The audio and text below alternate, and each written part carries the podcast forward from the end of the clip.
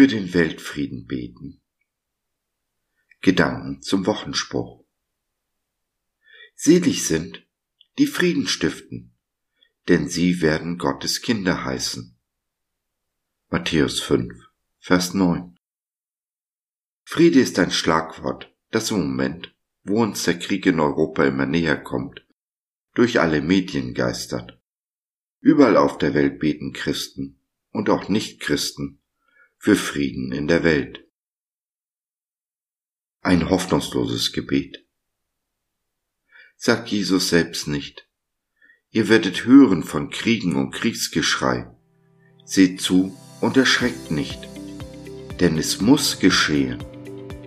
Aber es ist noch nicht das Ende. Matthäus 24, Vers 6. Ja, Kriege werden sein und uns durch unser Leben begleiten. Dies wird sich erst in dem Moment ändern, wenn Jesus wiederkommt und sein tausendjähriges Friedensreich aufrichtet. Wenn wir also nicht für den Weltfrieden beten sollen, was meint Jesus dann in der Bergpredigt mit Frieden stiften?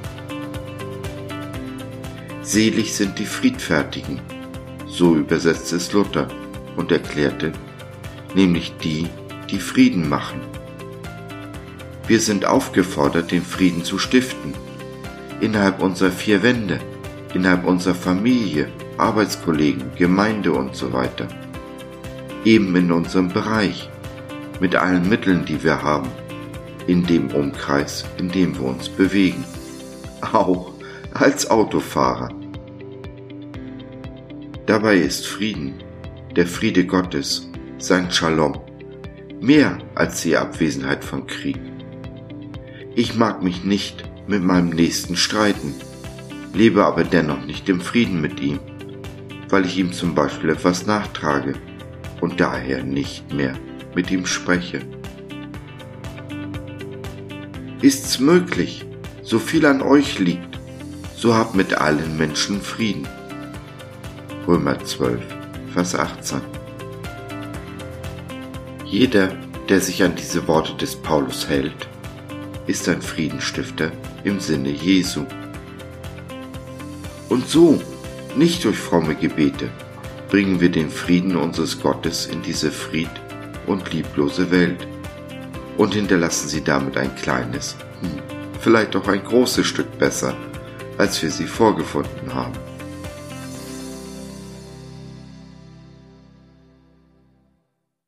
Wenn du auf der Suche nach Frieden bist, den Frieden, den Jesus schenkt und der nicht von dieser Welt ist, wenn du reden und oder beten möchtest oder einfach noch Fragen hast, dann nimm doch Kontakt mit uns auf oder nutze unser Info- und Seelsorgetelefon www.gott.biz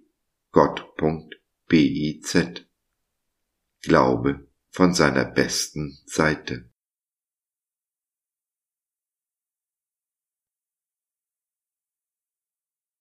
So, das war's für heute. Danke für deine Zeit. Wir freuen uns, dass du dabei warst und hoffen, wir konnten deinen Geist ein wenig anregen. Wenn du in unsere Community Jesus at Home reinschnuppern möchtest, Fragen, Anregungen und oder Kritik hast, dann besuch uns doch im Web www.gott.biz.